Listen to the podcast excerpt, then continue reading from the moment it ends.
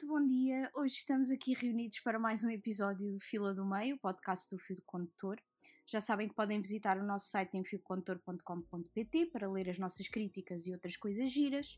E hoje tenho aqui comigo o Guilherme, o João, o Pedro e o Rafael. Digam olá, todos ao mesmo tempo.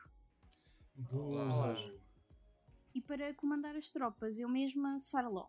Ora bem, uh, maltinha, estamos naquela altura do ano outra vez, do doce da abóbora, da discussão se o Nightmare Before Christmas é um filme de Natal ou de Halloween, e obviamente na época em que se consome muito filme de terror. Para este episódio temático decidimos entrar em modo de sugestão de filmes, e para não estarmos aqui sempre a falar da mesma coisa, como o franchise do Halloween e outros semelhantes, escolhemos o tema fantasmas. E deixem-me dizer-vos, ser fantasma não é fácil. Às vezes neles próprios sabem que estão mortos, os vivos nunca os compreendem ocupam as suas casas sem permissão e depois queixam-se quando há barulhos estranhos, temperaturas abaixo de zero e coisas a voar pelos ares. Por incrível que pareça, ninguém deste grupo escolheu os filmes de fantasmas mais conhecidos do mundo. Adivinharam? O Sexto Sentido não fará parte deste podcast, nem o Ghostbusters. Vamos tentar manter isto sem spoilers e sem mais demoras, que já sei que esta gente fala muito. Vamos começar contigo, Pedro, que é a escolha mais leve vá, deste grupo que se pode ver em família. Que filme é que escolheste para este podcast, Pedro? Uh, então, o filme que eu escolhi foi Beetlejuice, em português, Os Fantasmas Divertem-se. É um filme de Tim Burton, de 1988. E no fundo é Tim Burton sem travão. É um, um filme sobre fantasmas, mas há Tim Burton, ou seja, também com um travo de comédia, um travo de terror, um travo de invenção, um travo de caos também.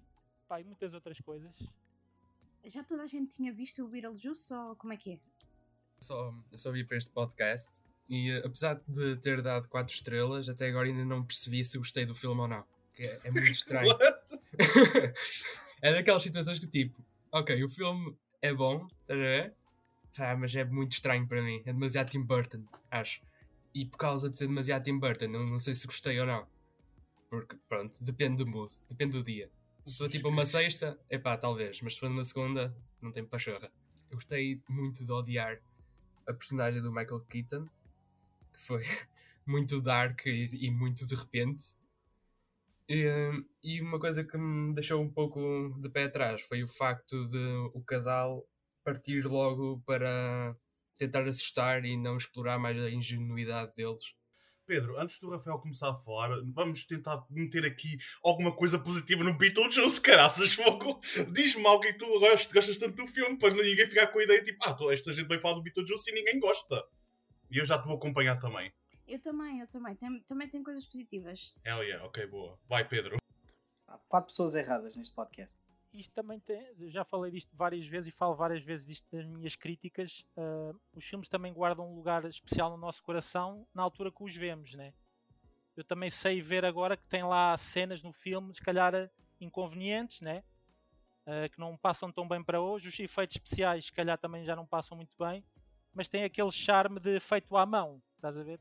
Uma das coisas que eu gosto mais na parte do terror e, de, e deste filme em especial é tudo feito com modelos, é tudo feito assim como se fosse tipo no, no nosso quintal, em crianças. Eh, eh, alguns monstros parece que foram feitos assim, desenhados e, e executados como, assim com uma inocência assim de, de alguém que está a aprender a, o cinema, né? Ele, ok, ele já tinha feito alguns filmes nesta altura, mas não sei, o filme até eu estava a falar ontem com a Sara, quando comecei a ver, comecei a pensar, é pá, se calhar não, não gosto tanto disto assim como pensava, né? agora já não, já não me está a cair tão bem, mas, mas com o avançado do filme, notei que há, há um charme lá, não sei. Tem cenas agora, ou sei, ok, não posso dar spoiler, mas tem no, no meio tem musical, tem partes de musical, ou seja, não é terror puro e duro, mas tem esses momentos de assustadores, mas também tem outras coisas misturadas, como musical, tem comédia, a fartura, tem uma personagem bem inconveniente, mas no bom sentido. Eu vou, vou também acrescentar aqui. Eu acho que o filme beneficia muito da energia incrível do Michael Keaton. Apesar da personagem ser controversa, eu acho que ele faz o papel que devia fazer. E em relação à estética, visualmente, é pá, mesmo que aquilo pareça absurdo, visualmente enche-te o olho, não é? Uh, mas realmente algumas piadas caíram em desuso Uh, e em relação às partes musicais, como estavas a, a, dizer, eu fico sempre com a música da banana na cabeça. Banana e banana. Sempre, sempre que vejo aquela porcaria daquele filme, fico com a música da banana na cabeça. Portanto, isto são os meus pontos positivos do Beetlejuice. João, faltas tu. Espera aí, antes do João, para acabar, até para acabarmos por cima. não, não, porque assim, assim sim, sim, acabamos, sim, ficamos com isto em condições e pelo menos acabamos em alta, porque isto depois de ser sugestões, como já alguém disse antes, e também não faz sentido estarmos aqui a bater nos filmes. É assim, este filme uh, nunca foi particularmente feito para mim. Eu, eu não gosto de Tim Burton, eu, eu tenho muita dificuldade com os filmes dele. Uh, mas ainda assim, eu, eu vejo coisas neste filme que até são muito interessantes. O, o Pedro falou que se calhar os efeitos estão um bocado ultrapassados e tudo mais. Eu, por acaso, acho que a estética do filme eh, tem muito mais charme do que o próprio guião. Uh, todo o production design é, é bem interessante, é, é bem, tem, tem um misto entre hum, farsa quase e, e o humor de sabermos que aquilo é uma farsa. Uh, acho toda essa parte muito interessante. A tal sequência do jantar. Eu que não estava a gostar do filme, doía-me a barriga tanto de rir, porque foi absolutamente brilhante, e tenho de dizer, toda essa cena é extraordinária. Mas tudo espremido no fim, eu estava inacreditavelmente aborrecido. Eu tenho sempre este, este problema com os filmes do, do, do Tim Burton, é que há alguma coisa no tom dele e nas histórias que ele, que ele faz, não é necessariamente sequer o estilo, uh, mas as próprias histórias dele nunca me dizem, nunca me dizem nada. Nunca vejo temas particularmente uh, explorados e se, se, não, se não consegue puxar por mim nem a nível emocional, nem, a nível intelectual, e mesmo assim a própria estética do filme, por interessante que seja, também não, não acho particularmente. Não, não acho que consiga viver por si só uh, neste, neste filme. As coisas tornam-se aceitavelmente aborrecidas. Acho que a Gina Davis é muito agradável neste filme e acho que o Michael Keaton também tem uma interpretação, não uma personagem, tem uma interpretação uh, muito, muito porreira, mas uh, não sei, há alguma coisa. Porque a Sara diz que algumas piadas entravam em desuso. Não, não, não, é mentira. As piadas já estavam em desuso em 88. Uh, ah, estabelecemos já isso. E a, a, forma como se usa ali alguns momentos de inapropriada misoginia uh, para sacar riso ainda por cima, porque é suposto nós gostarmos daquela personagem. A verdade é essa, aquele, aquele, a personagem do Michael Keaton, do Beetlejuice, é suposto ser um vilão que nós gostamos. Mas se era o caso, uh, o trabalho foi assim um bocado mal feito. Mas pronto, lá está. Uh, faz sentido dizer que os filmes de Tim Burton garantidamente não são feitos para mim. E agora sim, João, agora sim, é podes é então dar rave é curioso teres mencionado a parte do. Um, é suposto gostarmos do Beetlejuice. Eu não acho tanto que é suposto gostarmos, é, é suposto acharmos mais piada ao sofrimento dele do que tanto a ele. Aliás, pelo menos acho mais graça aquele momento, por exemplo, um certo momento em que alguma coisa acontece, é ser mais engraçado. O que eu acho é que o Tim Burton gosta demasiado da personagem para o fazer tão destável quanto ele acaba por ser por vezes. Acho que ele é que gosta mesmo demasiado da personagem. E também vamos ser sérios, a performance de Michael Keaton ajuda muito o personagem a ser tolerável em termos do, do quanto obnoxious é que ele é. Mas eu gosto bem do Beetlejuice, admito, tal como o Pedro disse, eu vi isto em infância, então, tipo, quando fui rever, a pensar assim, ok, vamos lá, vamos lá tipo, quebrar os meus sonhos de infância e recordar porque eh, que talvez o Tim Burton nunca foi tão bom. Mas não, eu tenho tantas saudades deste Tim Burton. Este Tim Burton em que o charme era homemade, em que havia tanto carisma e felicidade daquilo que estava a fazer e não simplesmente vejo os filmes dele e ficas a pensar ele parece estar deprimido a fazer isto como o Dumbo e o Alice no País das Maravilhas, caraças. Neste aqui nota-se tanto um charme jovial em tudo o que está a ser feito. Um, o Pedro tinha mencionado que uh, os efeitos visuais, tipo, prática, prática aliás, uh, eram muito tipo weak, por assim dizer, mas como o Rafael disse, é, é o charme de tudo isso. Aliás, o, o, próprio o Tim Burton próprio meteu essa intenção de criar uma espécie de B-horror style. E eu gosto tanto desse estilo e desse tom tipo meio completamente absurdo e ridículo nos seus filmes, em que é tipo meio terror e ao mesmo tempo tão estúpido. Mas a estupidez tem um charme tão. É pá, tão benévolo. É, é, é, eu, eu gosto imenso de Beetlejuice e gosto imenso das performances, acho que é um filme tão divertido. Um, em termos de temas, eu acho que, por exemplo, eu concordo com uma coisa que o Rafael diz, em que a maior parte dos seus filmes ele não aprofunda os seus temas completamente a fundo, mas há sempre o comum que é malta dos subúrbios é sempre mais maluca do que as pessoas que são outsiders, Eduardo Mãos Tesoura, isso tudo, esses filmes todos, e este aqui também é um bocadinho nesse sentido, em que os fantasmas acabam por ser mais normais, entre aspas, e mais divertidos do que os humanos. Um, mas já, yeah, eu acho que, admito, há muita coisa que não envelheceu nada bem. Algumas piadas, muitas delas com o Beetlejuice mesmo. Um, e um, um, ponto completamente ridículo da minha parte era que eu, em criança, esqueci-me completamente que o nome dele não era escrito como no título do filme, Beetlejuice. Eu pensava que era. Eu, eu, durante este tempo todo pensei que era até a Sarah ter-me dito o título, o nome dele, da personagem mesmo, que era assim. Eu ficava, ah, yeah, pois é, o nome dele é diferente, é Beetlejuice, mas esse Beetlejuice. Porque ele não pode revelar exatamente como é que se diz o nome dele, até a parte da charada que ele faz, yeah, não é? Yeah. Ele faz como se fosse o nome, o título do filme em si e não o nome dele mesmo, porque ele não o pode revelar. É como eu, eu Rumpelstiltskin, né? É isso. Yeah. Pronto, acho que é isso. Mais alguém tem alguma coisa a dizer sobre Espera, aí.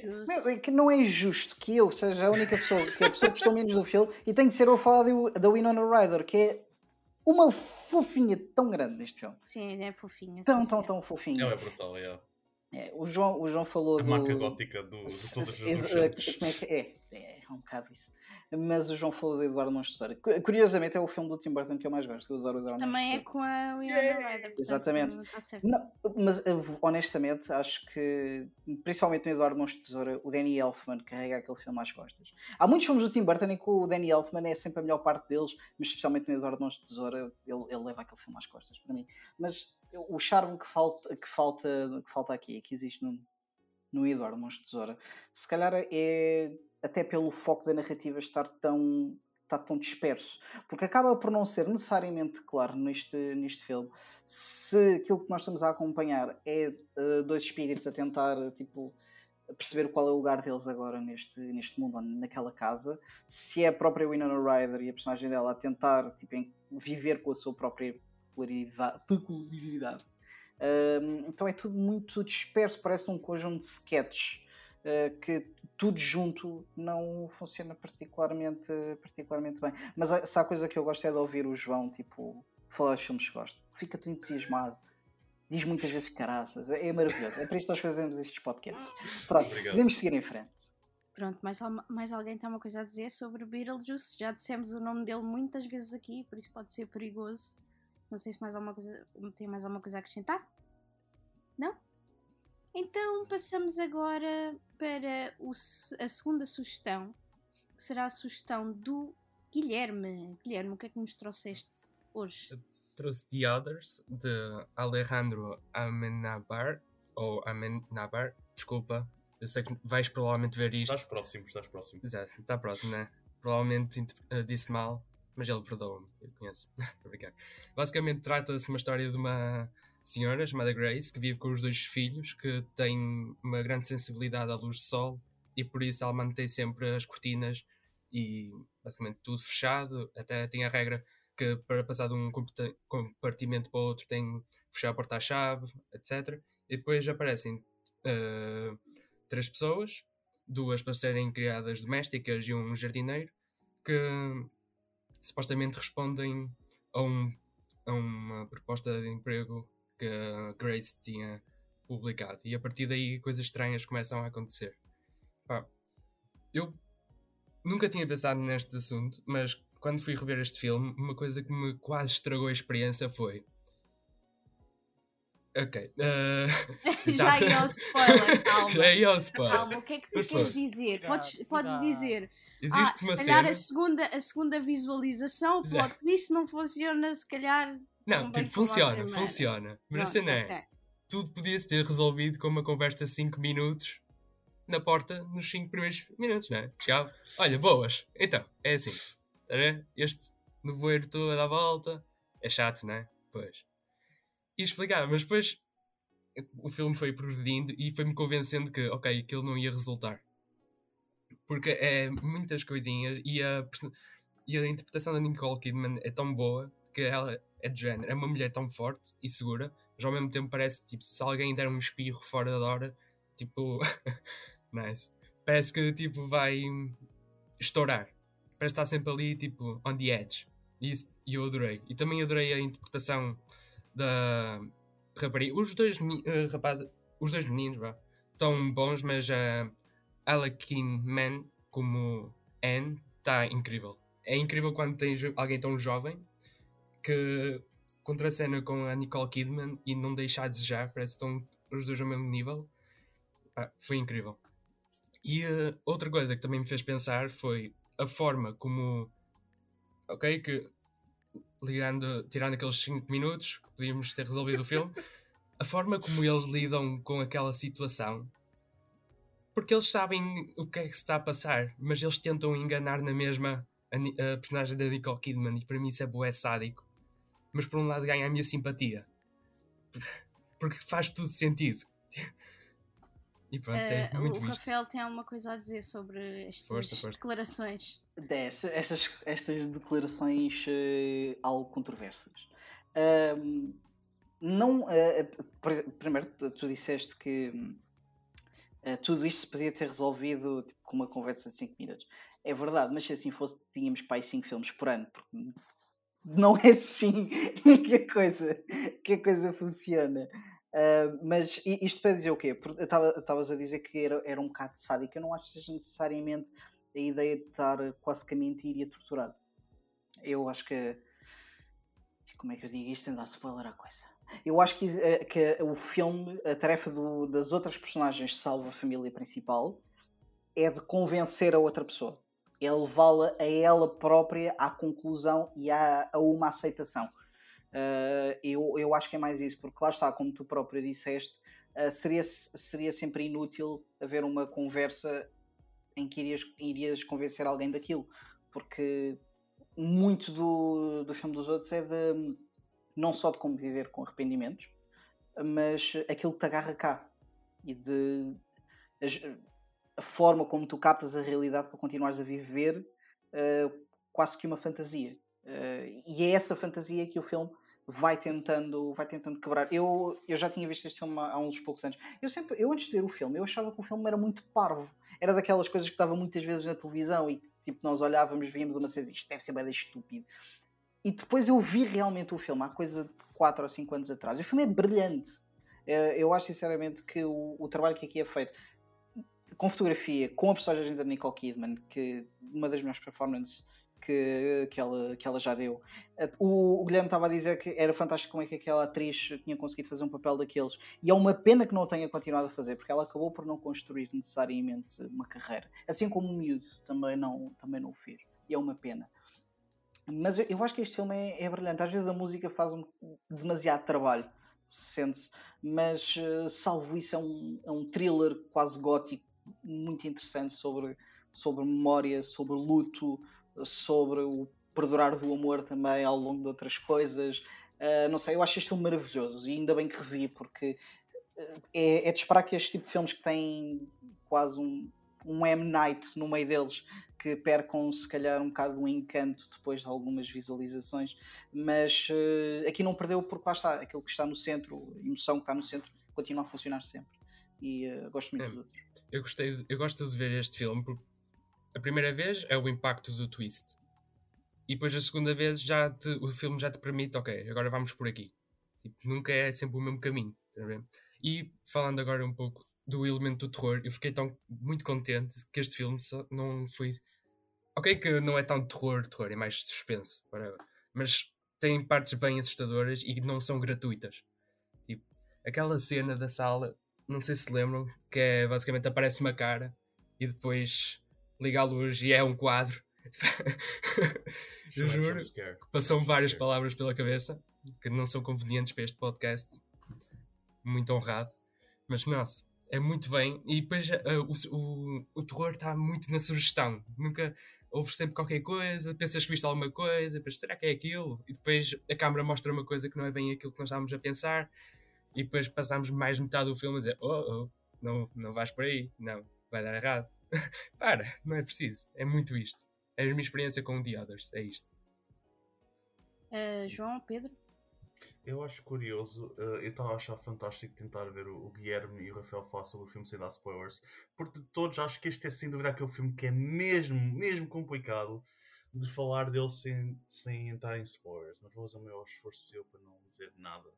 Uh, uma coisa que eu queria apontar era algo que eu concordo absolutamente com o Rafael, é que que provocou-me. Rever este filme fez-me perceber que o cinema comercial de terror ultimamente tem estado mesmo muito fraquinho em termos técnicos. Porque este filme. Isto é um filme comercial de terror, meu.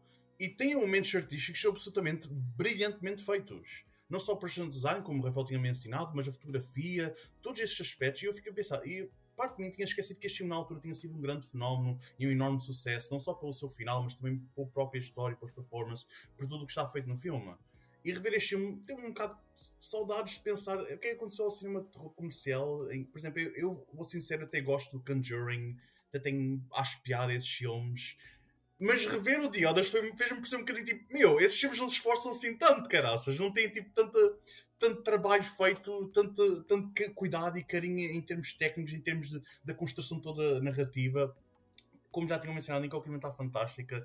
E, é pá, é um filme mesmo, mesmo muito bom, caraças. E, tipo, mesmo tipo a forma como coloca os jumpscares. Eu detesto jumpscares. Eu detesto, acho que é uma das formas mais baratas e aborrecidas de tentar assustar. Mas há jumpscares que funcionam e há jumpscares que estão muito bem feitos. Eu acho que este filme é um deles. Sabe utilizá-los bem, sabe, sabe empregar da melhor forma possível. Nunca parece um truque simplesmente barato. E é muito, muito. É uma demonstração do talento de um filme, da qualidade de um filme quando eu, e isto vai ser um bocado controverso, eu odeio crianças a falarem com aquele sotaque britânico, tipo, Father, but would you like to please? Tipo, apá, isto é irritante tanto. Já quando vi o The Haunting of Bly Manor, inicialmente, quando ouvi as crianças a falar, pensei, oh meu Deus, outra vez, crianças que eu falo, hum, but father, epá, detesto, é simplesmente uma nitpick boa estúpida. Tipo, eu sei que isto é mau, eu não estou a criticar os atores, não estou a criticar ninguém, simplesmente é uma coisa que me irrita bué, porque parece-me sempre bué forçado. Mas, como tinham mencionado, já os, os jovens, os, os miúdos estão absolutamente incríveis neste filme. E eu, passado um bocadinho ambientei-me ao, sotaque britânico, bué. Mama, would you like me uh, sausage and beans? É, desculpe, mas é, é, acho sempre irritante isso. Mas, yeah, é um filme, como já tinha mencionado, é um filme absolutamente fantástico. E, e, e fez uma coisa muito boa, que fez, é daqueles filmes que faz reavaliar os últimos filmes de terror que temos visto. E faz-nos perceber que, meu, come on, onde é que estão estes filmes de terror comerciais com este empenho em todos os aspectos técnicos? Finito da minha parte. Epá, a Netflix tem apostado muito filmes de terror, ainda ontem viu 365 dias. Ah, pá, mas isso, enfim. Ué, já sei outro? Yeah, já. Já. Mas, mas quantos 360 dias é que existem? Caraças. Continuando, continuando. Sorry, sorry, sorry. Depois de ouvirmos então o João a odiar crianças com sotaques ingleses, Uh, foi a coisa Pedro. mais sensata que o Diogo. Okay, que, o, que, que o João disse foi que. eh, E há um soundbite que o confirma que detesta crianças. É Come on! E foi a coisa mais sensata que ele disse neste podcast. Come on! Pedro, ajuda-me aqui. Pedro, o que é que achaste? Já tinhas visto The Others? Para já eu, eu, eu tive-me a deixar para o fim porque eu tenho muito medo de falar deste filme sem dar spoilers, mas, mas pronto, vou tentar, vou dar uma melhor. Ah, por isso acho que vou mais para os pormenores. Acho que o, o João já falou de um pormenor que eu gostei muito, da fotografia, e também já falaram do outro pormenor que eu gostei muito, que foi a criação do ambiente, né? Ah, aquele, aquilo, acho que este filme vive de criar o ambiente lentamente. É um build-up lento, tensão, e vai dando pequenas pistas. Ah, Na segunda visualização, o que eu senti foi isso. As pistas estão lá, vais vendo aos poucos as pistas. Adoro também pormenores, porque eu sou fã de piano. Sempre que há filmes de terror com piano, ou que tem alguma cena que tem um piano, que tem aqueles sons ah, irritantes, irritantes entre aspas, aqueles sons Há muito hate neste podcast. É tudo irritante. Vá, continua. aqueles sons eerie, não, não, não- eu não sei a palavra perfeita porque acho que é eerie, cria assim um ambiente. hum, pá, não sei, cria. Epá, hoje, hoje não estou muito inspirado. Também estou estou a pensar eh, não dar spoilers, então isto para-me um bocado a mente. Também quero falar da Nicole Kidman, porque eu acho. Ok, ela antes fez o De Olhos Bem Fechados do Kubrick, mas ainda estava um pouco na sombra do Tom Cruise. Mas aqui é a altura que ela, já, para já porque já se separou do Tom Cruise, né? e começa a fazer as suas próprias escolhas e a, a libertar-se, né? com exceção do Disposta a Tudo, que eu adorei. Ah, antes disso, acho que ela estava muito. Pá, acho que começou a escolher eh, projetos diferentes, a arriscar mais, e foi a partir daqui depois, depois foi para os Dogvilles e para esse. Mas Para este, este filme também é produzido pelo Tom Cruise. Ah, ainda é, é produzido. É por- produzido pelo Tom Cruise. É pela, por ele e pela, pela companhia. Acho que ele até tem um crédito. A, a, a, empresa dele, de certeza. A produtora dele, sim, de certeza absoluta. E eu acho que ele também tem um crédito de produtor. A Nicole Kidman é uma atriz tão boa, meu. A sério. É, ela é fantástica. Ela, tipo, é bem estranho porque ela recebe muito praise, é verdade. Mas às vezes é um bocado fácil de esquecer o quanto incrível ela é como, como atriz. Quanto mais penso nas suas performances, os filmes que ela escolhe, e este incluindo The, The Others, uhum fantástica sempre, quase sempre fantástica. Eu adoro, adoro Nicole Kidman. Queria só dizer um ela fez o Birth e fez o Dogville. Portanto... E, e escolhas sempre interessantes, meu. Sim, sim, escolhas sempre interessantes. Peraí. Kill someone. Vá, segue, segue, segue, segue, segue. Vamos embora, vamos embora. O que é que tu achas, Sara? Dinamismo, yeah, dinamismo. O que é que tu achas de, que é que tu achas de Others? Ninguém quer saber.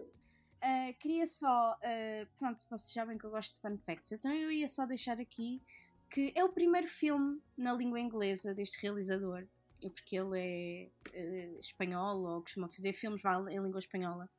Uh, e aquilo que vocês disseram em relação ao suspense e, e, e uh, à atmosfera em si, eu acho que o filme é mesmo isso. É muito sobre aquilo que é mais assustador, é aquilo que não é visto. Ou seja, é muito mais um filme de terror atmosférico, por assim dizer, se isto existe, do que propriamente terror de Boo. É? Tem alguns sustos. Uh, Principalmente, não sei se lembram da cena do, do lençol, não é? De, pronto, que a senhora tem lá o lençol. Um, e, e é como também o, o, Rafael mencionou, também sobre o, o trauma do luto, da perda. E não tem só um plot twist, tem vários, porque o primeiro plot twist que tu assistes também não estavas à espera e só depois é que tens o plot twist mesmo, mesmo final. Um, e pronto, olha, também gosto muito deste filme. Uh, acho que é uma das performances da Nicole Kidman que eu gosto mais, uh, particularmente. Uh, e é isto. Não sei se mais alguém tem uma coisa a acrescentar sobre The Others. Não. Então, por, por falar em lençóis sobre pessoas, um, vamos passar para a sugestão do Rafael. Rafael, o que é que nos trouxe? Ah, eu trouxe um filme que eu gostava particularmente. Eu só vi. Eu vi o filme quando saiu, em 2017 ou 2018, mas entretanto eu não tinha revisto o filme. Mas gostava, gostava muito e, dado que tínhamos este podcast, achei por bem uh, trazer este, porque sempre ficou um bocado na minha memória. Uh, aquilo que tem acontecido com estes podcasts é quando eu vou rever filmes, as coisas não têm corrido particularmente bem. Não faças isto, meu, a sério, outra vez! coisas. Uh, o João sabe num podcast anterior que a coisa acabou por mudar. Neste caso, uh, em, em, relação ao Ghost Story. Eu antes gostava muito deste filme. Eu, neste momento, eu digo com muita facilidade, não só que é um dos meus filmes preferidos de sempre. Yeah, é isso. É um dos meus. Oh, é, é, um dos meus. Não, é um dos meus. É tipo all time. Não, não, não, não. Este filme é uma obra-prima. Isto é extraordinário. Uh, Thank you! Eu, eu, já gostava muito do filme antes, mas uh, eu, eu pronto, no, no Letterboxd um, tem um rapaz que é o Carson Timer, que ele faz parte da Clapper, e ele disse isto e passo a citar porque é justiça a quem o disse. Que para ver este filme precisas mesmo ver duas vezes, porque habituar-te ao estilo e à forma e àquilo que o filme está a tentar fazer demora um bocado uh, e podes perder-te um bocadinho. Quando tu vês o filme a segunda vez e estás finalmente a deixar de ser absorvido pelo, por aquilo que o filme está a tentar dizer, Ghost Story, do, do David Lowry, uh, é genuinamente, em termos de um do filme de fantasmas e da ideia que temos de um fantasma de algo que perdura, agarra nessa ideia com uma simplicidade e praticamente sem palavras, porque é um filme que tem muito pouco, tem muito pouco diálogo, uh, e todo o filme, os pequenos movimentos do lençol, uh, o filme os, não é um spoiler, isto é, o, é o filme, uh, a personagem do Casey Affleck morre, e fica coberto com um lençol e vê o tempo a passar à sua frente durante, durante o filme. Uh, e é um filme sobre, lá está, sobre memória, sobre o amor a perdurar, sobre aquilo que nos, nos segura aqui, sobre o nosso próprio lugar no cosmos.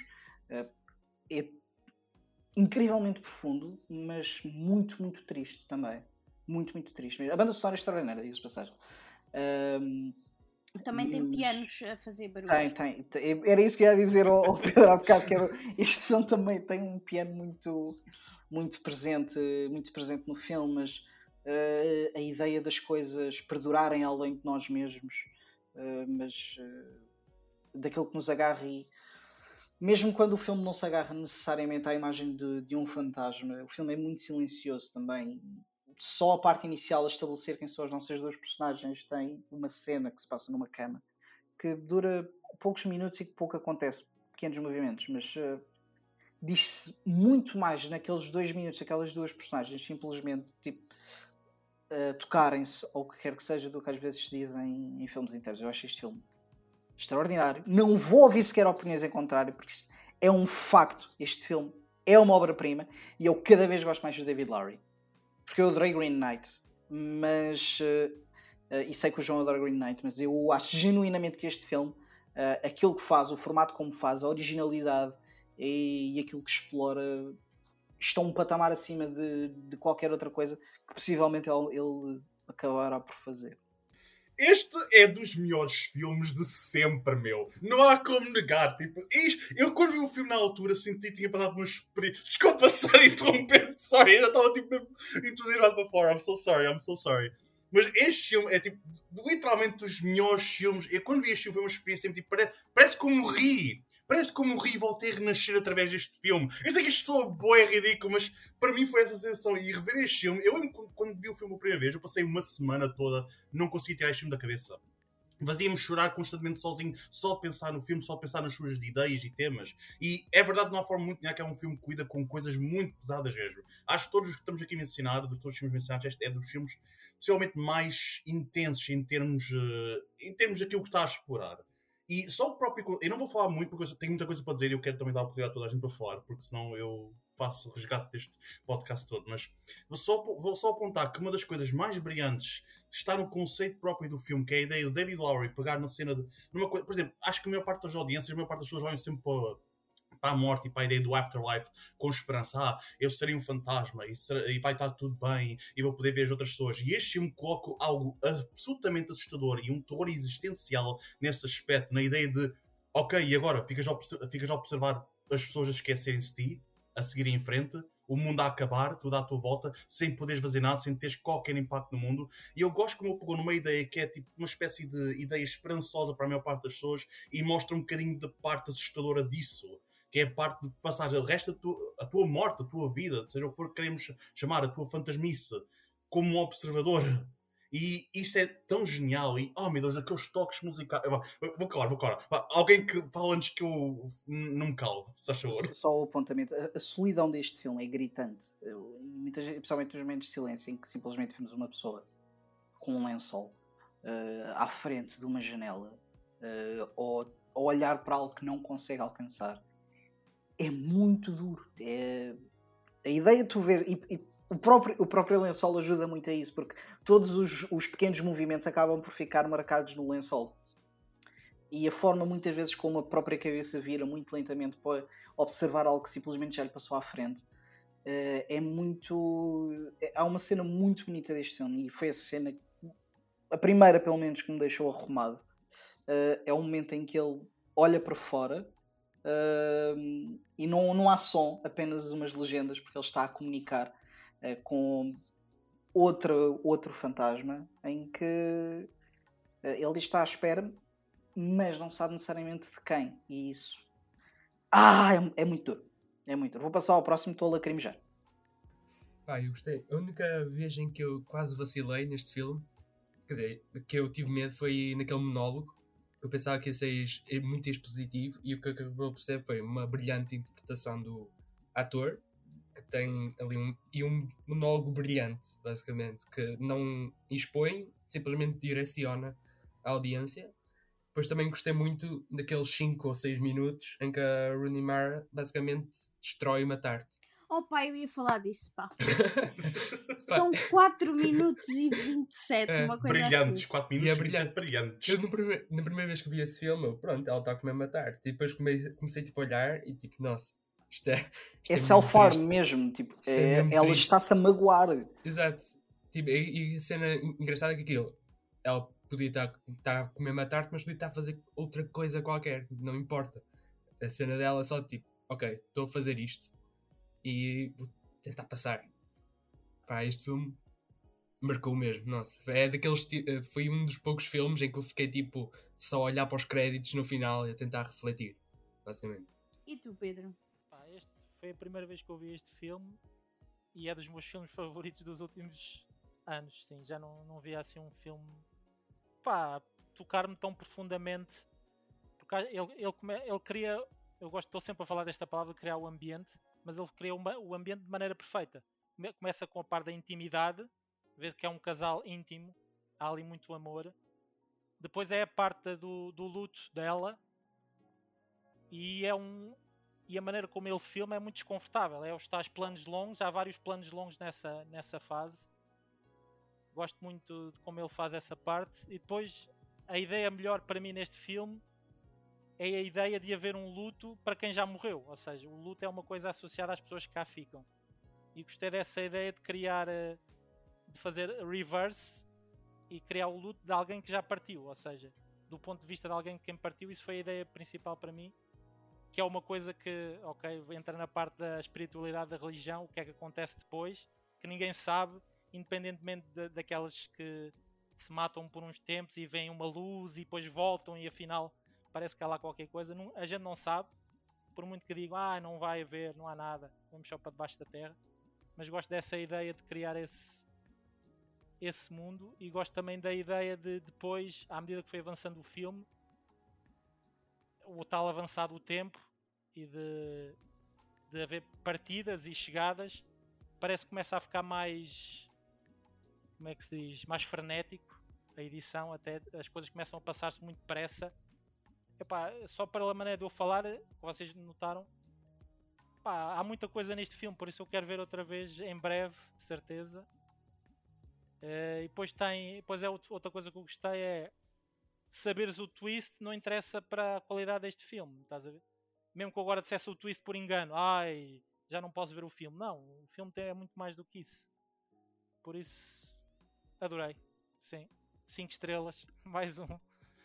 Estou a ser muito má, estou a ser muito má de 3 este ano, mas pronto. Tem que ser, tem que ser.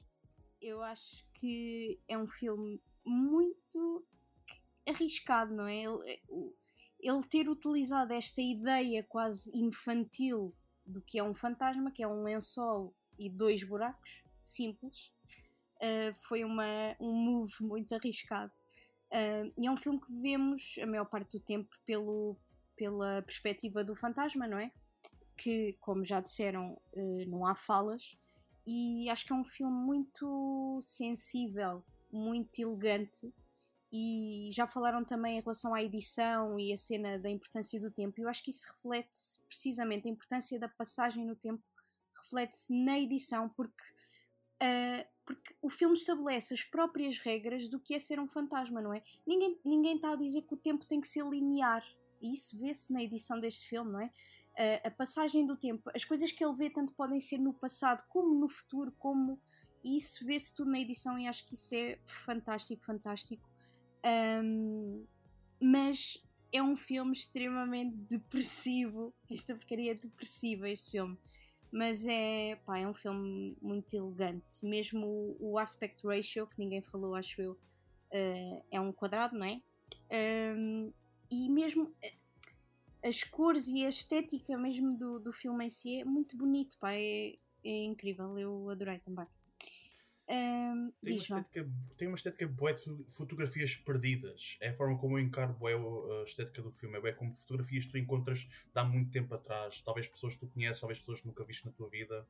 E eu queria só mencionar mais uma cena em relação ao que o Guilherme também estava a mencionar, que era a cena de Tarte.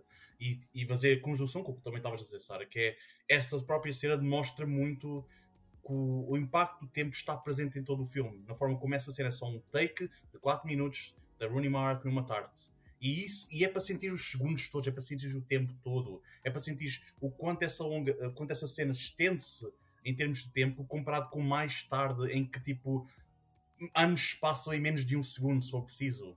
A forma como o tempo está sempre presente de uma forma muito estranha em, connosco, em que certos momentos duram a passar e outros momentos são tão rápidos e frenéticos tu parece quase nem os sentes. E acho que isso também está muito, uh, muito presente nos próprios temas do filme, a ideia do, da forma como o tempo nos afeta. Yeah.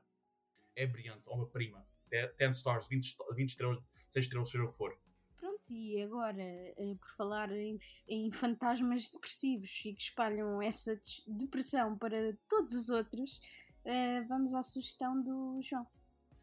Bem, como, como ninguém está. A, isto, a história de me ouvir, vou só apontar isso porque eu literalmente acabei do, o Ghost Story para falar agora outra vez. E está a fazer uma escalagem de depressão entre filmes. Uh, entre um filme bastante divertido para um filme bastante trágico, para um filme mesmo muito deprimente, e agora para um filme que literalmente é sobre depressão e sobre solidão e todos esses aspectos. Eu vou falar sobre um filme chamado Pulse, o título original é Cairo. Eu estou a apontar isto e vou apontar isto várias vezes porque há um remake americano chamado Pulse que é a pior porcaria de sempre e é uma ofensa para a existência deste, deste filme maravilhoso. Este é um filme realizado por Kiyoshi Kurosawa, é um realizador fantástico, argumentista fantástico, já fez muitos filmes de terror também, uh, na minha opinião, clássicos como Cure. E o filme vai soar ridículo, acompanhem-me. É um filme de terror com duas histórias paralelas acerca de fantasmas a invadirem o mundo dos humanos através da internet. Eu Welcome sou... to the internet. Desculpa. Esse, eu sei que isto sou ridículo, e thank you por referência, Sara. Eu sei que isto sou ridículo, mas este é possivelmente dos melhores filmes de terror de sempre. Em termos de, de, em termos de medo que provoca na audiência, é aquele medo mais puro e horrível de passar. Os primeiros 30 minutos deste filme são tenebrosos as, as hell, man são mesmo, mesmo incrivelmente arrepiantes, são assustadores, tu sentes na pele toda tudo aquilo que está a acontecer no filme, todo aquele mistério, o facto de não sabermos o que é que está a acontecer. Não tem jumpscares nenhum, eu quero só apontar isto que isto é um filme lento. É assim, eu não acho o filme lento, para mim pelo menos, mas estou consciente que é um filme lento para a maior parte das audiências. É um filme que leva o seu tempo e é quase. tem um, um ritmo e um pacing meio hipnótico. É propositado, é para fazer-nos quase embalar-nos na sua própria hipnose, na sua própria sensação meia de estar entre morto e vivo ao mesmo tempo. E é um filme que cuida com fantasmas metafóricos muito uh, ligados à, à ideia de solidão, de depressão. Apesar de ser um filme sobre fantasmas da internet, não é um filme que usa o clichê de nós todos somos fantasmas quando estamos na internet, como o remake estúpido americano faz isso. Não, isto é um filme que vai muito mais ao cerne do tema, ao cerne da questão, que é o efeito de estarmos sozinhos no mundo e a forma como a internet consegue nos expor ao mundo inteiro e ao mesmo tempo expor à solidão de toda a gente e o quanto isso consegue nos afetar como um vírus. Este filme é extraordinário, é dos melhores filmes de terror de sempre, dos meus filmes de terror favoritos, tem a ser a mais assustadora de sempre, na minha opinião, que é, não vou mencionar, mas acho, acho que deve ser familiar aqui, e tem uma das falas mais assombrantes sempre que é simplesmente ajuda-me. Dai-se o que até. É tipo, é, isso não sai da minha cabeça sempre que eu vejo o filme. E mesmo quando não vejo o filme, essa fala mantém-se sempre comigo. É tão simples como ajuda-me. Só isso, ajuda-me. Isso resume perfeitamente o quanto assustador este filme é. Deixa-me ser eu a falar antes dos outros falarem. Uh, queria só contextualizar um bocadinho que o Pulse um, é, um, é J-horror, portanto é, é um filme japonês um, que não deixa de ser, apesar das temáticas que o João estava aqui a falar, não deixa de ser terror puro, porque tem cenas assustadoras que uma pessoa uh, fica quase com a tendência de pôr as mãos à cara. Uh, a forma como eles conseguiram, como ele conseguiu prever uh, que a internet nos ia afastar ainda mais do que aquilo que era suposto, não é? Que supostamente a internet é para juntar pessoas e, e, o que acabou por acontecer é que a internet cria ainda mais a sensação de isolamento. E atenção que este filme saiu em 2001 e, e, e essas temáticas parece quase uma coisa de bola de cristal, não é? Parece quase uma, uma premonição daquilo que, que iria acontecer em relação à solidão, à depressão e toca em temas também como o suicídio. E, e é fantástico este filme, é assustador. A única, a única coisa que eu posso apontar neste filme é o facto de, para quem não está uh, habituado a cinemas fora de Hollywood, se calhar uh, torna-se um bocadinho difícil de acompanhar inicialmente. É só a única, a única apontamentozinho que, que eu tenho a dizer sobre isto. Uh, basicamente, o que não, a única coisa que me incomodou foi a estética demasiado 2001 do filme. Mas de, mas de resto, eu sei que um filme de terror vai ser bom quando eu começo a falar com o filme, do género, como se fosse uma criança. Por exemplo, aquela uh, cena da loja em que está tipo uma sombra ali uh, atrás e depois a rapariga sai a correr. ela quando olhou, eu estava tipo de género. Então, amigo, tudo bem? Coisas isso. Muito nervoso, nossa. E aquela cena que também falou com a Sarah, em que o rapaz está a fugir de uma mulher que aparece no fundo. É assim, para possíveis realizadores que estiverem a ver isto, se um dia quiserem fazer um filme para mim de terror, basta só meter uma pessoa no fundo, olhar sem fazer nada e aproximar-se. Para mim está feito. É o melhor filme de terror de sempre. E este filme faz muito isso, que é tipo fantasmas a só olharem e, só, e não dizerem muito. E, e, isso é incrivelmente assustador, e principalmente quando depois tens esta aura toda depressiva que percorre o filme, que te vai deitando abaixo. E depois também tem aquela cena do, do outro filme, também do Ghost Story, que é tipo meio que tirar a ideia de que ser um fantasma é, é giro, na verdade é solitário e uh, basicamente pronto, é, é, é horrível e é quase um argumento contra. Isto é um salto enorme, mas pronto, é quase um argumento contra o suicídio, do género. Pode estar muito mal agora, mas isso não melhora. Eu queria só reforçar uma cena que o Guilherme disse. A questão de o fantasma estar lá e não fazer nada. Uma coisa que este filme faz muito bem que é deixa-nos na expectativa, porque nós estamos tão habituados à cena dos jumpscares. Como o João disse, este filme não tem jumpscares, mas tem momentos completamente assustadores uh, que incluem fantasmas só a passar. Mas uma pessoa está tão está com a expectativa que vá acontecer alguma coisa que, que ficas mesmo nervoso, que é a, a, a, palavra que o Guilherme utilizou. Aquilo é mesmo.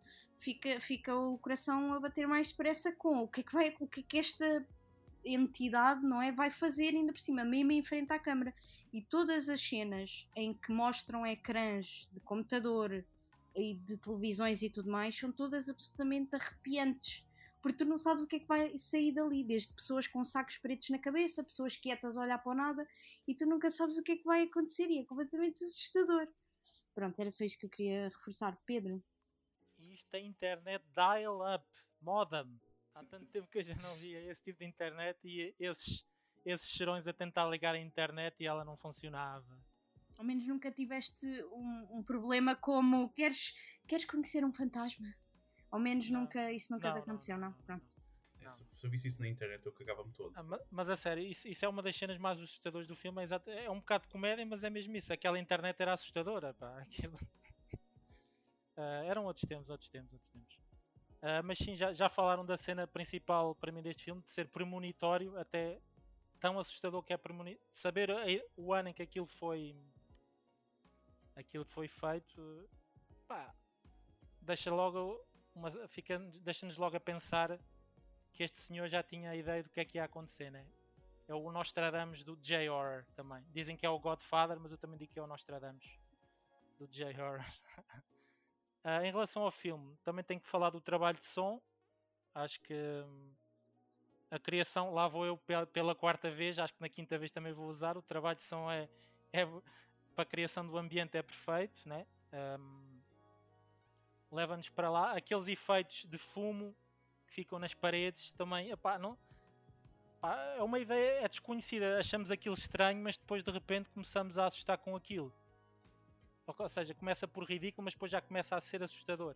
Ou seja, um, o trabalho de luz apaga, um, liga, apaga, liga. Pá, é, é a criação do ambiente. Lá está. Nunca tinha visto este também.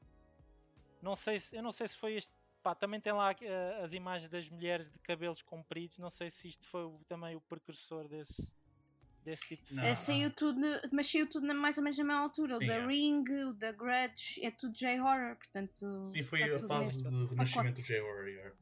Sim, sim, ok.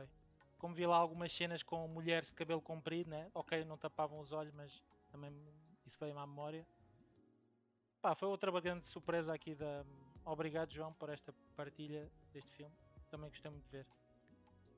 Rafael, faltas tu. Uh, eu este tenho mais dificuldades a falar. Oh my god, até tenho medo. Não, não, não, não, não. Ah, ok, ok, ok, ok. Ok, ok. Uh, porque este filme tem a parte chata de eu ter visto muito cansado, então o filme tem duas horas e eu demorei três a vê-lo, porque eu tive mesmo de parar. Um, porque lá está, o João falou, o ritmo é difícil. Eh, não, não é um ritmo propriamente, propriamente fácil de lidar. Um, eu, eu, o único filme que vi do, do Kyoshi Kurosawa foi o Cure. Que é excelente, by the way. Desculpa. Que é excelente, que é excelente. Mas eu tenho o mesmo problema com os dois. Não é necessariamente um problema, é só uma, algo que eu tenho depois de resolver mais tarde. Porque tenho, tive a mesma dificuldade com o Cure e tive a mesma dificuldade com o Pulse em necessariamente perceber o que é que o que é que estava a acontecer, qual era o subtexto. Uh, e, e, não estava fácil. Enquanto o Cure, por aquilo que depois acabei por perceber, embora ainda não tenha revisto o filme, tem a ver muito com a, a própria tradição e a, o próprio ambiente social japonês. Uh, este filme era, lá está, sobre a internet, sobre, sobre a solidão, mas era, é, era sobre uma, uma fase da internet que era muito diferente daquela que eu próprio ainda, ainda conheci. Então não estava muito fácil para mim conseguir montar o que é que aquelas cenas estavam, estavam a querer dizer no seu conjunto. Porque mesmo o, o filme depois toma uma, uma vertente quase apocalíptica que me eh, deixou ali um bocado, peraí, perdi-me completamente como é que nós chegámos aqui e tudo mais. Mas tenho a certeza, tanto com este como o Cure, que esses problemas poderão ser resolvidos ao ver o filme outra vez. Em vez dessa parte que eu nesta altura não consigo mesmo estar a analisar muito bem, não consegui perceber de certa forma o filme, a verdade é essa. Uh, este filme, em termos de, da forma como, como constrói terror, é uma masterclass absoluta. Porque eu que não estava necessariamente a perceber o que é que o filme estava a querer fazer e quais é que eram os temas que o filme estava a explorar, eu estava borrado até todo o lado. E eu não, não costumo ficar muito assim. Mas eu estava inacreditavelmente borrado com algumas cenas. O Guilherme falou de uma cena e essa cena para mim também foi aquela que me deixou mais fucked A do sofá, né? A do sofá. A do sofá. Yeah. Essa cena. Shit, essa cena. É, eu, eu, eu tive quase para parar a porcaria do filme porque eu estava quase com ansiedade. Todas, todas as cenas de terror deste filme são brilhantes. Toda a iconografia do filme é brilhante. O sítio onde está a câmera, a luz que é usada, o que é que está iluminado, o próprio tom do filme, o tom é muito lúbrico, quase sépia em algumas alturas. É, é muito putrefacto, quase, em que se vê que este mundo realmente está morto, está a morrer.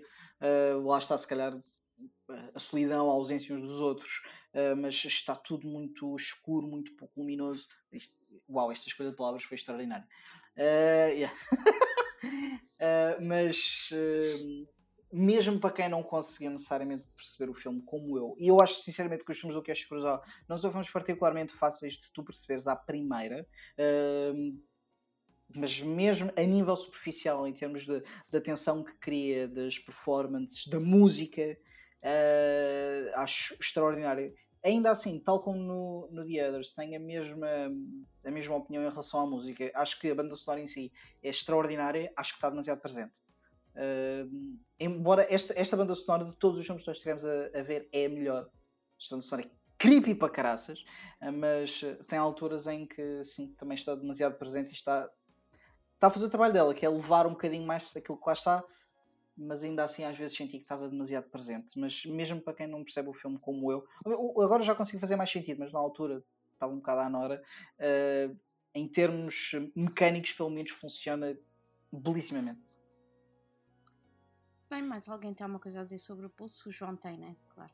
sorry. Eu, é a última coisa, juro, juro. Um, é só porque estávamos a falar sobre o aspecto todo do filme, como conhece a internet e isso tudo. Eu acho que um dos aspectos também super fascinantes do filme, em, em relação à forma como previu, previu mais ou menos como é que íamos estar em termos de internet, é como a forma como os fantasmas vivem online e a forma como a tua presença online dita muito se estás vivo ou não. E como tu um dia podes simplesmente morrer, mas a tua presença online, se ninguém, se, se ninguém te seguir, se ninguém te, so, se quer saber o que está a acontecer contigo na tua vida real, mas se vai ao teu Facebook, se vai a qualquer rede social que tu tenhas e vê lá, tipo, ok, tweetou, disse alguma coisa no Facebook, tem metido like há alguns tempos atrás, ainda está vivo. E a forma como isso quase que mete como fantasma mesmo assim no mundo real, em que mesmo através da internet nós mesmo após a morte continuamos vivos de certa forma, pelo menos atualmente. O que é um bocado também assustador, é mesmo a ideia de conseguirmos ver a vida de uma pessoa, entre aspas, não a vida toda, mas aspectos da vida de uma pessoa, mesmo após a sua morte online, em que os desconhecidos conseguem visualizar isso. E para, para acabar isto, peço imensa desculpa porque eu estou a arrastar o tempo disto, é só um aspecto que eu queria comparar com o remake americano. E novamente, Pulse Cairo, não é o Pulse americano, é o Pulse Cairo. Se veem atores japoneses, estão a ver o filme certo é o aspecto que o remake, o remake americano faz uma cena que me irritou profundamente, que é meter o foco só numa personagem, que é Christian Bell. A atriz. E, os, e eu lembro deles terem comentado: ah, isso é mais fácil de entrar e seguir com a personagem e estar mais emocionalmente dentro do filme. E, é, e isso mostra o quanto não estão a compreender a porra do filme inteiro. E o aspecto que o Rafael tinha mencionado acerca do ambiente todo apocalíptico está muito relacionado com isto. Está muito relacionado com o facto que estamos a saltar personagens para personagens, porque é muita ideia de todas elas acabam por se misturar nesta solidão, nos sentimentos que estão a passar, naquele, naquela transformação para fantasmas que estão a sofrer. E aquele ambiente apocalíptico mostra também isso, mostra que isto é o efeito que estamos a ver. De, para as personagens que estamos a, a, seguir, que são várias, a saltar sempre entre uma e outra, é uma coisa que está a acontecer mundialmente. É que estamos simplesmente a ver várias pessoas a misturarem-se neste sentimento, nesta espécie de vírus de solidão, da depressão, em que não conseguem suportar mais. E isso para mim essa cena toda porque essa, essa relação toda que nós temos todos está muito fundada através do medo da morte e do medo de estar sozinho. E como uma das falas do filme diz, estar morto é estar sozinho para sempre. E esse para mim é que é uma das partes mais assustadoras do filme. Essa é que é uma tragédia do filme, essa é que é a parte que torna o filme tão assustador. Ponto final. Muito bem, agora, last but not least, sou eu. Um, Então, muitos anos antes de filmes como The Conjuring, Paranormal Activity ou até Blair Witch Project, existe uma pérola no cinema inglês chamado Ghostwatch, um filme de 1992 da realizadora Leslie Manning, que foi feito para passar apenas e só na televisão, num momento muito específico. Mas mais sobre isso daqui a nada. O filme basicamente uh, é um programa de televisão, portanto, o filme em si é um programa de televisão em que a equipa de jornalistas está a fazer uma reportagem ao vivo e em direto sobre uma casa e uma família assombradas. Portanto, a ação passa-se tanto no estúdio em si, uh, como na casa uh, onde está esta família, que é mãe e duas filhas, e no estúdio está um, o apresentador do programa e uma parapsicóloga que estudou esta, esta família e os fenómenos paranormais eh, que elas se queixam. Um, a família então está a ser acompanhada pela restante equipa de, de, reportagem e ao longo da peça que eles estão a fazer, obviamente coisas estranhas vão acontecendo uh, ao longo do programa, desde barulhos estranhos, coisas a voar, arranhões na cara, vultos e reflexos duvidosos. Não quero revelar muito mais sobre a história do filme, mas vou retomar com aquilo que referia anteriormente. Eu acho que este filme é especial. O próprio filme em si uh, resulta na perfeição, é eficaz, é realista, tem uma estrutura que funciona perfeitamente também e ainda nos consegue dar alguns arrepios. E eu quero deixar isto aqui muito bem frisado, que isto saiu antes da época dos mockumentaries, muito antes de existirem programas de reality TV e antes dos found footage estarem em voga. E para além de todas as coisas boas que o filme tem, há um aspecto que o eleva ainda mais, que, que eu acho fascinante. O filme hum, chocou uma nação. Isto porquê? Perguntam vocês. Portanto, eles decidiram lançar o filme no canal da BBC na noite de Halloween, em horário prime time, relembro, em 1992, antes das pessoas terem comandos para verificarem o que é que está a dar, ou até andar para trás. E mais, o apresentador deste Ghostwatch é, na verdade, Sir Michael Parkinson, um verdadeiro apresentador da Ghostwatch, da, da BBC, que está a apresentar este programa e é uma cara conhecida de todos, portanto, de toda a Inglaterra. Os outros jornalistas que aparecem, bem como a equipa do som e os cameramans, são de facto eles próprios também. Isto seria o equivalente a vocês ligarem a TV e de repente está o Goxa ou a Fátima Lopes a fazer uma reportagem sobre uma casa assombrada e vocês não têm motivos nenhum para desconfiar, não é? Portanto, quer dizer, é absurdo o que este filme conseguiu fazer. Uh, e a cereja no, no, no topo do bolo é que ao longo da emissão deste programa aparecia o número de telemóvel da BBC e era um número real. E as pessoas que estavam a ver o programa naquela noite tentavam ligar para lá porque estavam completamente borradas de medo com o que, estavam, com o que estava a acontecer. E o que acontecia é que ouviam uma mensagem a dizer isto é tudo falso, é um programa de televisão, é um filme. Mas as linhas estavam tão entupidas que havia pessoas que não chegaram a ouvir esta mensagem. Portanto, desde relatos de pessoas que ficaram com ataques de pânico, eh, desde relatos a pessoas que se suicidaram, eu acho que este filme fez aquilo que devia fazer. E eu estava ansiosa por falar sobre isto e para saber a opinião aqui dos meus camaradas do filme e da história que eu acabei de, de contar, claro. Não sei quem é que quer começar. Uh, só quero dizer que essa frase ficou um pouco estranha. Dizes que este filme devia ter, fez o que devia ter feito depois de. Antes. não a suicidaram-se. parte. Não, calma. alegadamente, alegadamente, pessoas tiraram sua própria vida. Mas o que, eu, o que eu queria dizer, eu percebi. Ui, shit, era isso que eu tinha dizer- percebido isso já! Não era isso que eu estava. Só o Guilherme tem uma mente completamente Sorry, sorry. louca. Não era isso que eu queria dizer. Fez aquilo que devia fazer em termos de sabiam precisamente o que é que estavam a fazer, quando lançar. É- foi tudo nos timings certos. Aquilo que estavam a fazer, eles sabiam o que é que estavam a fazer.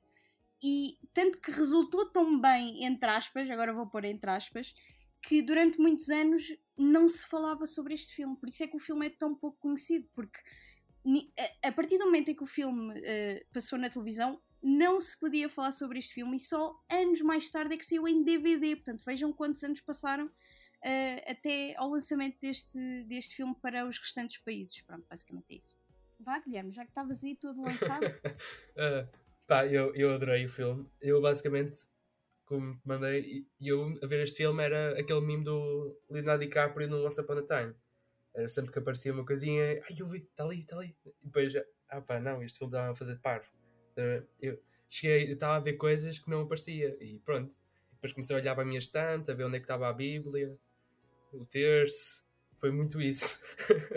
Foi a minha experiência com este filme. Até porque eu achei muito estranho, porque tu não me tinhas dito que era um programa, eu também pá, eu carreguei para ver e vamos lá, eu, ok, isto é um pouco estranho. Ahm, continuei a ver, eu, a meio do filme, eh, pensei logo, isto deve ter enganado muita gente, porque eu estou aqui e quase, se isto não fosse demasiado óbvio, para mim agora, que já vi algumas coisas disto, também tinha caído como um patinho. É que é mesmo estranho. Depois a cena deles terem o cuidado de mostrar os vídeos e depois a, a voltarem para trás e depois terem lá a explicar. Depois metem aquele gajo de Nova York que é um cético e eu supostamente também era cético, mas depois quando ouviu eu falei: está calado, não percebes nada disto. ver?" E depois aparece lá uma cena com uma rapariga e eu senti-me muito traído. Tipo, eu "Epá, não acredito que isto estava a acontecer. Eu fui totalmente enganado. Depois no filme, ai, sentes-te enganado? Então espera só mais 5 minutos. E, ba- e basicamente foi isto, eu adorei. Eu nem sei como é que. Pronto. Foi mesmo um trauma da sociedade. Pois, eu isto. acho que este é o único filme que ninguém daqui tinha visto, a não ser eu, então eu estava mesmo curiosa, vá, com a vossa opinião. Pedro, queres ser tu? Vou, vou criar- vou começar exatamente é pela estrutura que eles fizeram para isto. Para já, gostei muito de ouvir essa história de, do que está por trás desta exibição e de quando é que foi exibido. E acho interessante ter sido exibido só uma vez e depois, tipo, não se. Não... Também gostei do pormenor do telefone, eles avisarem as pessoas, mas depois, exatamente nessa altura, as, as linhas era muito fácil de ficarem entupidas, por isso perce- percebo exatamente disso ter acontecido. Ah, esses pormenores também criaram agora também deram outro visão a este filme também. Isto, sinceramente, pareceu-me, como eu vi sem esse backup deste agora, isto pareceu uma coisa mesmo que realmente aconteceu, que era uma pessoa que realmente achava que tinha lá algum fantasma, uma coisa, e eles foram fazer uma reportagem sobre isso. Até os vários pormenores, haver um jornalista que goza com aquilo, haver outro que acha que se calhar é verdade e tem histórias que fazem backup de, de, de fantasmas noutras no passado e que no fundo é os dois lados da mesma moeda, né? Os céticos e os que acreditam religiosamente e o pessoal que está lá no meio como eu, que não acredito, mas tenho muito respeitinho. Ah, depois deste filme acho que ainda tenho mais respeito. Aí realmente eh, concordo com o Guilherme que às vezes parecia que víamos lá coisas, mas não estavam lá nada. Depois eu parava e voltava atrás e aquilo não tinha lá nada. Mas isso é o que nós podemos fazer agora. Porque as pessoas na altura não podiam Mas voltar também- atrás, estás a ver? Exato, exato, exato. Mas depois Tu realmente parecia que vias um vulto e não tinhas a certeza se era mesmo ou não, não é? Sim, as pessoas não podiam voltar atrás, exatamente. Sim. Pá, é... E realmente acredito, isto, isto, obviamente isto influenciou o futuro do cinema de terror. Em vários aspectos isto foi imitado, né? Se este foi o primeiro, obviamente isto foi imitado muito mais à frente por outros filmes. Sim, Xereu, aqueles que dizem que Blair Witch é que é o primeiro, Xereu, essa gente toda. Mas esse filme é de que ano? O Blair No- Witch. Blair Witch é de Blair Witch é 99. Pois, exato. Mas espera aí, espera aí, não, não. Entra. lá. Eh, eu acho Olha, que tu não este... comeces. Não, não, não, não, vai lá. não. Reparaste como eu me tornei o António Costa, de repente? Lá ver. uh, atenção, este filme é incrível. Eu adorei este filme. Isto foi fantástico. Foi, uh, lá está, é aquelas alturas em que eu penso que às vezes devia seguir as sugestões da Sara. Uh, é verdade, é verdade. Tenho de admitir. O pior é que eu, eu, eu sempre venho para estes podcasts, eu tenho sempre de admitir isto, que é um bocado deprimente. Mas a verdade é que este filme é fantástico. Uh, mas este filme partilha uma. partilha um bocado da mística que o Blair Witch também, também partilha, porque são este tipo de mística que se cria à volta de um filme já não é possível, e se calhar o Ghostwatch e o, e o Blair Witch são os principais exemplos uh, daquilo que tu conseguias com a mística de ver algo que te parecia a realidade e numa altura em que não conseguias voltar atrás, que não conseguias uh, ir, ir à net e ver se era verdade ou não era, uh, este filme também vive um bocado disso. Eu que sabia aquilo que estava a ver, fui tantas vezes enganado que era absurdo, tal como é que tal como o Guilherme, eu estava a olhar para todas as portas, para todos os cantinhos daquelas imagens, à procura de coisas que a maioria das vezes não, não estavam lá. Mas para mim, onde eu acabava sempre por ficar mais convencido era nas pequenas coisas. Era quando a câmara virava para o gajo que estava a receber as chamadas, e, mas não estava a acontecer nada, tipo, a câmara estava só a ver o que é que ele estava a fazer, uh, enquanto outras pessoas estavam a trabalhar noutros sítios, uh, a própria admissão de, de, não sei o que é que está, o que é que está a acontecer, daquilo que é suposto ser, ser um analista, uh, essa naturalidade de, do próprio trabalho de um estúdio acabou para mim por ser aquilo que me mexeu mais, porque mesmo o próprio trabalho do apresentador era tão natural e era tão convincente. Porque ele é de facto um apresentador. Exato, exato. ou seja, ele, ele acreditava tanto naquilo que estava a fazer, não necessariamente aquilo que estava a ver, mas naquilo que estava, que estava a acontecer, e estava a tomar aquilo com uma tal seriedade, mas tal e qual como tu disseste, a seriedade de um gocha, tipo, distanciado. Uh, não sei, eu, este filme para mim funcionou muito bem e tirou o pouco encanto que eu já tinha por coisas como principalmente Paranormal Activity, porque uh, este filme é claramente, claramente, um, onde se começou a construir esse tipo de filmes. Uh, se calhar até ainda mais do que o Blair Witch Project, uh, que por um filme extraordinário que é, e é, uh, vejo mais semelhanças entre a forma como o Paranormal Activity e o, o afins e muito o segundo Conjuring, mas muito o segundo Conjuring. Eu falei sobre isso porque a história supostamente é, é baseada na mesma história da mesma família, Sim. da mãe e das duas filhas. Ou seja, existe, existe ali tantas, tantas semelhanças uh, que é um bocado difícil de agora olhar para aqueles filmes que eu nem gosto particularmente, mas uh, se pouco encanto tem, agora ainda mais difícil ficou. Portanto, arruinaste-me filmes que eu já não gostava muito um, e deste-me um filme incrível que eu vou recomendar a boa da gente, porque isto é muito giro. Fantástico. E, é bué, e, e mete bem medo, diga-se passagem. Nós estamos aqui a falar que isto é, é, é, engraçado e tudo mais, mas o filme é genuinamente medo. E não são assim tão raras as vezes. E, e, e, é um medo que vai sendo construído. Eles não te dão logo Uhum. Uh, as o coisas, ritmo, o pacing, é, o, é, build-up das coisas, a, forma até, como a informação está dispersa. E até culminar naquele final. Exato. Mais uma vez, voltamos aí para coisas que são semi-apocalípticas. É, em momentos que nós não estamos à espera. Epá, este filme tem um charme tão interessante e é, é que o filme parece quase uma farsa, mas é tão mais inteligente e é tão mais interessante do que aquilo que se calhar a superfície dizia, até mesmo pelo próprio propósito um, é, é brilhante, adoro isto. Boa. E também aqueles pormenorzinhos tipo da, da senhora que lá está no estúdio, tipo a levar cassetes para as pessoas ouvirem e, e vídeos e, e tem tipo fotos na parede. Aquilo parece um verdadeiro programa de televisão, pá. É incrível, incrível. Uh, João.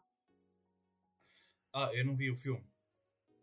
Estou a gozar. Tô... Desculpa, eu só queria ver a reação da Sara porque ela está sempre a dizer que recomenda os filmes e nunca vemos. Uh, mas não, eu vi este filme. Já vem quando é para gravar. Mas vá. Então pronto, tens aí a solução para todos os teus problemas. Dá-nos episódios de podcast com os filmes que queres que a gente veja. Simples, dano. Mas, uh, yeah, é um filme absolutamente incrível. É, apanhei uns bons cagaços a ver este filme. E fez-me bem pensar. Eu vou, eu vou estar um bocado a adicionar a conversa que o Rafael estava a mencionar do, da autenticidade do Boy Witch e do Atividade Paranormal e isso tudo. Que eu, eu, ao ver este filme, comecei a perceber rapidamente que este é o tipo de filme que é uma relíquia do seu tempo e é o tipo de filme que tu nunca mais vais ver feito. Nunca mais. Porque toda a construção que houve em volta de tornar o, o filme mais autêntico possível, hoje em dia tu não consegues ter a mesma reação das audiências. Porque nós, imediatamente, quando ouvimos alguma coisa a dizer isto é verdade, a nossa primeira reação é sempre ok, impressiona-me filme. Quer ver o quanto isto é que é verdade? Quer ver o quanto isto é que é assustador? Como aconteceu com a atividade paranormal. E nós vamos ao cheia tipo, ok, isto é bullshit, vamos simplesmente ver o quanto é que isto consegue impressionar-me. E este tipo de filme nunca mais vai ser repetido. Isto é tipo. Isto é, isto é tipo o Senhor Anéis dos mockumentaries de terror, basicamente. Nunca mais vais ver uma coisa deste género. Nunca mais mesmo. E uma coisa que eu adorei acerca deste filme, além de ser muito assustador e estar tão bem construído em todos os aspectos, e o facto de já todos estarem todos tão bons, meu, tão naturais, aqueles pequenos erros, o, facto do som estar desnivelado constantemente, enquanto eu estava constantemente a tentar aumentar o som para perceber o que raio que eu estava a dizer, porque são britânicos ainda por cima, cara. novamente, duas crianças britânicas, mommy, tipo, oh, whatever. Mas elas estavam excelentes, elas estavam mesmo muito boas no filme, grandes atuações, incríveis. Toda a gente deste filme está fantástico. E um aspecto que eu achei absolutamente fantástico deste filme, que acho que é a diferença deste tipo de filmes com o Paranormal Activity, que na minha opinião não sou fã, nunca, nunca achei os filmes genuinamente interessantes, é este aspecto, que é o filme do Ghostwatch funciona quer tu saibas do contexto ou não saibas do contexto. É igualmente assustador das duas formas, na minha opinião. Eu vi o filme já sabia que tudo que estava, tudo tinha acontecido, porque afinal eu tinha dito à Sarah que não conhecia o filme, mas afinal já tinha visto um vídeo do Chris Tuckman a falar sobre o filme, um, mas nunca dei o meu trabalho de ver, por isso obrigado, Sarah. E mesmo sabendo o contexto, o filme é slow, mas eu, eu, eu conseguia perceber que, mesmo para alguém que não sabe o contexto, mesmo se formos mostrar este filme a alguém que não desconhece tudo o que está a acontecer acerca da história, acerca de tudo o que aconteceu com o BBC e isso tudo, é igualmente assustador. Porque está tão bem construído, está tão bem montado, todos os aspectos, o build-up todo para os sustos, e não sentes que estás simplesmente a, a, a ver uma payoff, a ver uma build-up para de repente uma porta. Oh my god! Tipo, não, não é isso. Não é simplesmente depois uma criatura tipo, yeah! Por para a frente da câmera como uma atividade paranormal, em que estamos a ver 80 minutos de porcaria, de nada, para basicamente um final assim. Enquanto a Ghostwatch não, faz build-up, entrega tudo e é incrivelmente enervante. Alguns momentos são mesmo enervantes. É, toca-te mesmo na pele. E um dos aspectos não é só o fato de focar-se muito na autenticidade, não sei porque é que eu estou a dizer esta palavra que eu tenho boas dificuldade em dizer, mas é o fato de simplesmente termos gerais, em termos puros, é um bom filme, cara. É um bom filme, é um filme incrível de terror e foi uma grande surpresa. Muitos parabéns, Sara, porque excelente filme, excelente escolha mesmo. Pá, não fui eu que o fiz, mas tudo bem, obrigado, obrigado na mesma. Portanto, foi consensual, não é? Toda a gente gostou. Fantástico. Estava mesmo aqui com medo. Bem, um, por nós, as minhas sugestões já estão todas. Não sei se alguém quer acrescentar alguma coisa. Já feliz Halloween aos nossos ouvintes. Qualquer coisa, digam qualquer coisa. Feliz Halloween a todos. Feliz Halloween. feliz Halloween. Muito bem. Feliz Ano Novo. Não, isso já não. Ah, para vocês. Sorry, Nós gravámos sorry. este episódio incrivelmente rápido. Fantástico. Então, eh, resta-me só dizer eh, para verificarem as nossas redes sociais, Fio Condutor em todo o lado, o site, o Patreon, se nos quiserem ajudar com o Eurito e essas coisas que tal. E, e, acho que é isto, malta. Comentem connosco quais é que são os vossos filmes de fantasmas favoritos. Se já viram os filmes que nós eh, falámos aqui e se, se gostaram deste episódio. Muito obrigada a todos os presentes e até à próxima. Digam adeus. Tchau. Bye. Tchau. camaradas. Fiquem bem.